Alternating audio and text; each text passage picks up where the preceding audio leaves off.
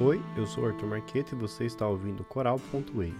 Este podcast faz parte do projeto da Ponto Nemo, uma publicação temática organizada em temporadas que chega quinzenalmente no seu e-mail ou em qualquer outro aplicativo de leitura. Nessa primeira temporada do podcast, vamos ouvir histórias sobre os tricksters, deuses trapaceiros, astutos e criativos, provocadores de mudanças na organização do mundo.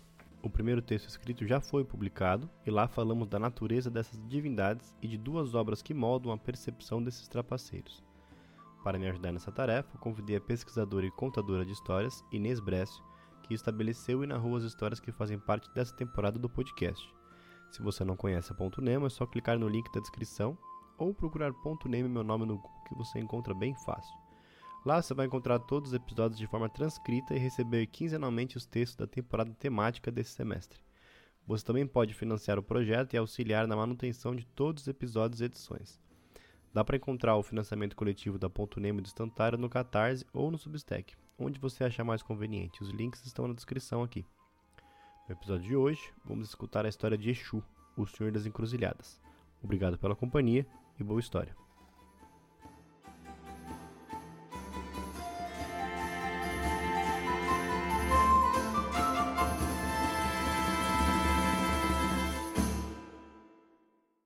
Exu era um daqueles que não tinha nada, não tinha riqueza, não tinha fazenda, não tinha profissão, não tinha nem missão. Ele andava vagabundando pelo mundo, não tinha paradeiro.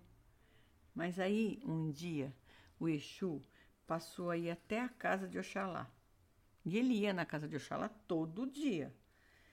E aí, indo para a casa de Oxalá, ele se distraía vendo o velho fabricando seres humanos. Mas depois da distração, ele começou a prestar muita atenção.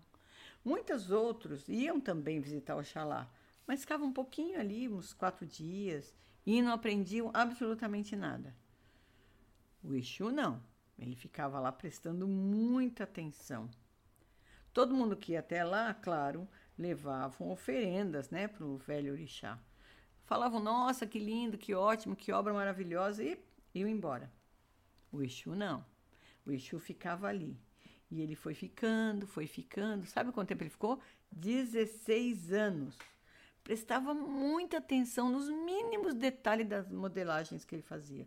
E ele aprendeu como fabricava as mãos, os pés, os olhos, os pênis. Também prestava atenção na boca, nas orelhas, nas vaginas. E durante 16 anos ele ficou ali ajudando Oxalá. Ele não perguntava, não. Ele só observava, prestava muita atenção e acabou aprendendo tudo, né? Um dia o Oxalá disse para o Exu para poder ele ficar lá na frente da casa, numa encruzilhada. Por aquela encruzilhada passava todo mundo que entrava lá. Assim ele podia olhar quem que tinha que entrar ou quem não tinha que entrar ele ia deixar passar só quem tivesse trazido uma oferenda para Oxalá. Porque cada vez mais humanos o Oxalá tinha que fazer, né? E ele não queria perder tempo. Então, ele não podia ficar lá recebendo, percebendo os presentes, conversando. Ele não tinha tempo para essas visitas. Ele tinha muito o que fazer. Então ele pediu para o Exu ficar lá na encruzilhada, que assim ele podia ajudar, e separar aquelas pessoas que poderiam entrar, e separar, ah, colher os ebós que viriam para ele, os presentes, todas as oferendas, ele recebia e entregava para Oxalá. E aí o Exu ia fazendo o seu trabalho. E ele decidia, na verdade, quem entrava para poder encontrar com Oxalá. Bom, o Exu estava trabalhando tão bem, tão bem, que Oxalá resolveu que ele tinha que receber uma recompensa. Então, quem viesse ver Oxalá também tinha que pagar alguma coisa para Exu. Quem tivesse voltando da casa de, de Oxalá também tinha que pagar alguma coisa para Exu. E o Exu estava sempre ali, a postos, guardando a casa de Oxalá. Estava armado de um egó, que é um porrete enorme, poderoso, que assim aquelas pessoas que fossem desejáveis, no instantinho, só de olhar para aquele egó, saíam, iam embora. E ele também puniam aquelas pessoas que tentassem dar uma escapadinha, dar uma espiadinha, que burlasse a vigilância de Exu. Ele trabalhava bastante, viu? Muito. Então, era ali mesmo que ele resolveu se estabelecer. Fez a sua casa ali, na encruzilhada. Ganhou o seu lugar e a sua casa. E Exu então ficou rico e poderoso. Ninguém mais pode, até hoje, passar na encruzilhada sem pagar alguma coisa para Exu. Era um tempo muito difícil. A terra estava sofrendo demais, maltratada pela seca, ou então por alagamentos terríveis, ou ainda por frio, um frio intenso. Esses lugares estavam assim. Bom, então, claro que os homens que habitavam essa terra estavam todos doentes, pobres, totalmente infelizes. Mas sabe por que estava tudo isso acontecendo? Porque os homens descendentes dos deuses não se lembravam mais deles, não alimentavam mais os deuses, que também brigavam entre si. Ora, pouca comida, né? Então travavam guerras assombrosas.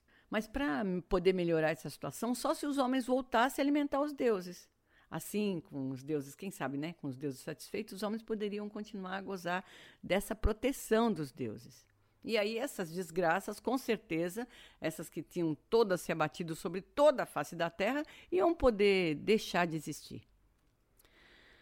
As coisas iam acontecendo sempre do mesmo jeito, cada vez mais desgraças. E aí, um dia, o Exu estava cansado dessa situação, resolve fazer alguma coisa. Primeiro lugar que ele foi foi até Iemanjá.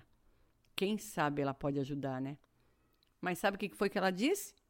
Não vai conseguir nada, pois o Chapanã já fez os homens sofrerem com doenças, epidemias e mesmo assim, nada. Ninguém veio oferecer sacrifício nenhum. Ele podia até matar os homens, mas não ia adiantar nada. Eles não se importam. E Xangô hum, também mandou raios, mas nada.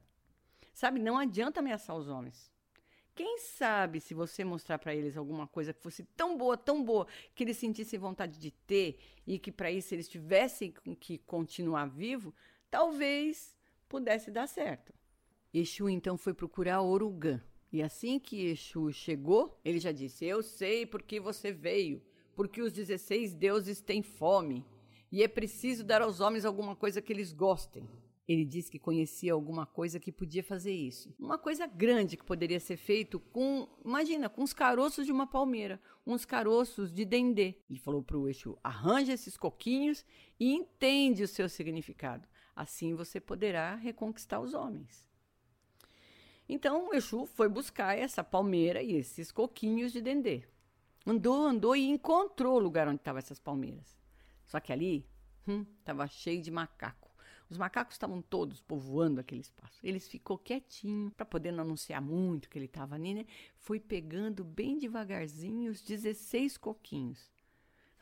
Mas a hora que ele pegou de verdade, ele não sabia o que fazer com ele. O Uruguai não tinha dizer que ele não disse que ele tinha que entender o significado, pois ele ficou lá com os coquinhos na mão pensando. E foi pensando, pensando e foi falando alto. E agora o que, que eu vou fazer com isso? Um dos macacos ouviu e disse para ele: ah, Bom, agora que você conseguiu né, esses 16 coquinhos, sabe o que você vai ter que fazer? Andar pelo mundo. Você vai andar por 16 lugares e em cada lugar você vai perguntar o que, que significa esses coquinhos. Mas não é só isso. Além de perguntar, vai ter que ouvir 16 histórias, 16 oráculos e recolher 16 odus, que são as predestinações, os destinos. Mas você tem que lembrar que em cada história vai encontrar uma sabedoria. Com certeza, isso vai ajudar os homens. E aí você vai juntando esses odus. No final de um ano, depois que você andar bastante, você vai ter aprendido o suficiente, com certeza. Pensa, 16 vezes 16 odus? Hum, daí você volta com toda essa sabedoria lá para onde vivem os deuses. E aí eles vão ensinar os seus descendentes, os homens, o que aprendeu. E aí, com certeza, eles vão então cuidar de todos vocês, de você, Exu, de novo. E aí o Exu fez isso direitinho, orientado pelo macaco. E foi, foi andando, andando, andando, e depois voltou para o louro. E mostrou então aos deuses, como ele tinha combinado, tudo que ele aprendeu. Os deuses acharam é ótimo. E trataram então de ensinar os homens por quê. Quando eles jogavam os 16 coquinhos, eles podiam traçar os desígnios de cada um o que, que tinha sido traçado por um Deus. E assim eles podiam saber a quantidade de mal que haveria no futuro. Os homens reaprenderam a oferecer o sacrifício aos orixás. Esses sacrifícios eram feitos para poder afastar os males que ameaçavam a eles. Esses males podiam ser conhecidos pelo Ifá. Os homens, então, ficaram um pouco mais seguros com isso, né? E, consequentemente, ficando mais seguros, ficaram mais felizes. Mas não só os homens estavam mais felizes. É claro, os orixás também ficavam felizes. Obrigado, Exu! Exu era o melhor amigo de Orumilá. E sabe como é que essa amizade começou? Pois eu estou aqui para contar essa história. Bom, primeiro é preciso dizer que os dois são completamente opostos. Enquanto Orumilá é um orixá calmo, que é responsável pelo conhecimento dos destinos, né? O Exu, ele busca a confusão, o ponto de intriga. Enquanto um é agitado, o outro é muito calmo. Enquanto um mostra as intenções, né, revela a, a partir das conchas tudo que o Supremo Lorum tem para dizer, os significados desses destinos todos, o Exu faz tudo para tornar essas coisas mais incertas possíveis. Enquanto Orumlá dá o destino, o Exu dá o acidente. Mesmo assim, eles se tornaram grandes amigos, até íntimos. Mas essa história começou numa viagem, na verdade. Exu não foi nessa viagem. Foram amigos de Orumlá que estavam com ele. E todos esses amigos que estavam acompanhando perceberam, tinham uns olhares assim para a sacola que Orumlá levava, porque lá ele guardava o tabuleiro e os obis, que é uma noz, né, uma semente de uma palmeira que ele usava para ler o futuro. Então esses supostos amigos de Orumlá a cada momento da viagem, é, diziam bem delicadamente: essa sacola não está incomodando? Não seria melhor é, eu levar para você ficar mais tranquilo? Ele dizia: Não, tá tudo bem. Daí a pouco vinha outro e dizia: Eu posso carregar a sua sacola, eu sei que tá pesada. Ele disse: Não, não tá, tá tudo bem. E daí a pouco vinha outro com o mesmo pedido. Eu sei que o Urum lá foi ficando tão cansado de tudo aquilo que chegou lá pelas tantas. Ele disse: Chega, eu não quero mais saber de ninguém se oferecendo para levar minha sacola. Eu vou levar minha sacola. E pronto. E quando foi terminando a viagem, ele foi se dirigindo para a casa dele, ele já foi pensando num plano. E quando ele chegou lá, conversou com a mulher. O plano era o seguinte: ela ia espalhar por todos os cantos que ele, Orumlá, tinha morrido. E ele ia querer ver o que, que ia acontecer. Ele ia ficar bem quietinho dentro da casa dele, esperando os acontecimentos. E assim se deu. Os amigos chegaram e às vezes um ou outro chegava e já dizia: Ai, que perda irreparável, tão triste esse momento, deve estar se sentindo muito mal a senhora. Aí ela dizia: O meu marido ficou devendo alguma coisa para o senhor? Não, de maneira nenhuma, não ficou devendo nada, mas ele tinha uma sacola que ele carregava sempre. E, e, ele comentou assim uma vez que eu poderia tomar conta dessa sacola por gratidão, eu ficaria tranquilamente com a sacola. Aí ela dizia: Ah, mas é, é que a sacola se perdeu, eu não sei onde ela está. E logo se encaminhava com a pessoa para fora de casa e ele ia embora. Tudo parte de um plano. Daí a pouco passavam uns dias, chegava mais um com a mesma história. E ela perguntava a mesma coisa. E ele, no final da conversa, dava um jeitinho de falar da bendita sacola. E ela dizia: Bom, se perdeu. E assim foi acontecendo até que um dia Exu chegou. E o dia que o Exu chegou, ele foi chegando bem triste, choroso, dizendo para ela da perda irreparável que era a partida de Orumlá. Aí ela dizia: Pois é, o meu marido ficou devendo alguma coisa para o senhor? Ela disse: Não, de maneira nenhuma. Eu só estou achando que a senhora vai ficar triste demais, não vai ter mais para quem cozinhar. Ela ficou até sensível com isso que ele disse, mas continuou. Tem certeza que meu marido não deixou nada, nenhuma incumbência com o senhor? Ele disse que não.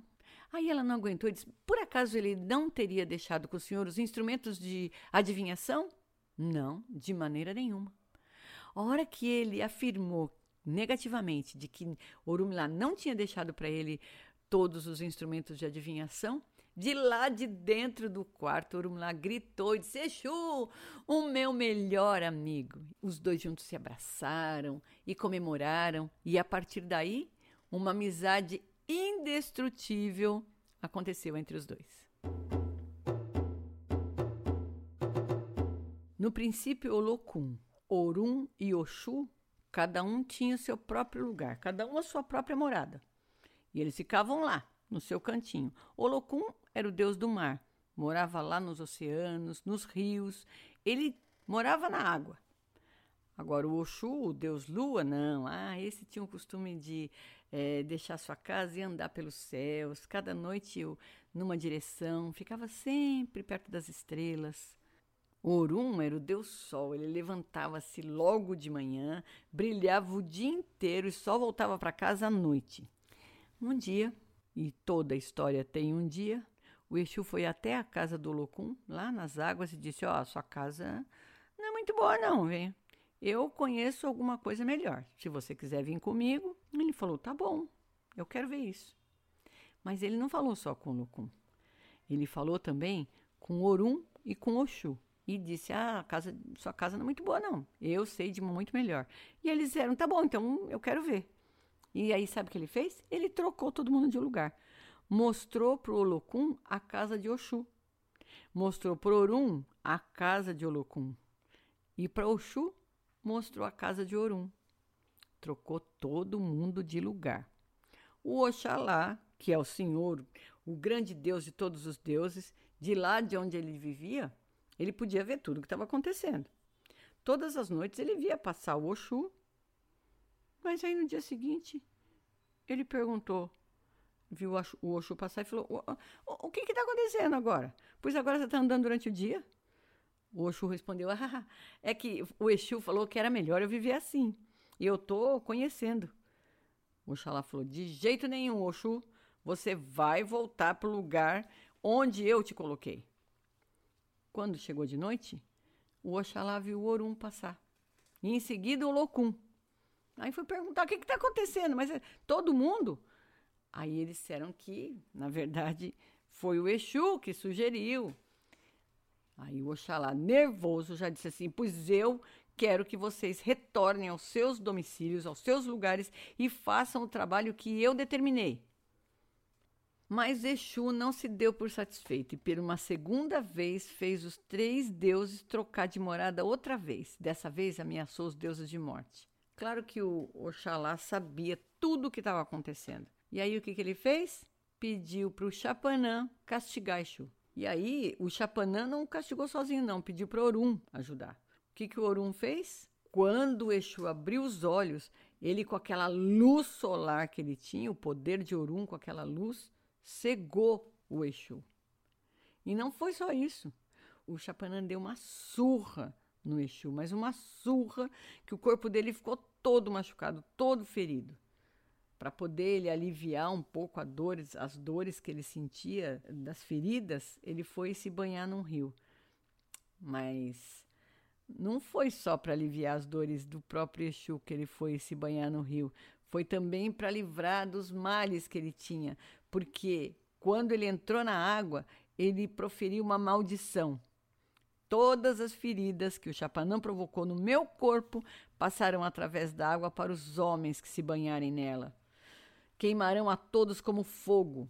Quem se banhar nas águas onde eu, Exu, lavei todas essas feridas que Chapanã fez em mim, hum, vai ter varíolas, vão ter as cicatrizes, doenças, Bom, dessa maneira, a interferência de Exu no mundo atingiu os homens e permaneceu viva até hoje entre nós. Produzido e editado por Arthur Marqueto, escrito e narrado por Inês Brescio, música Yonder Hill and Dale, de Aaron Kenny.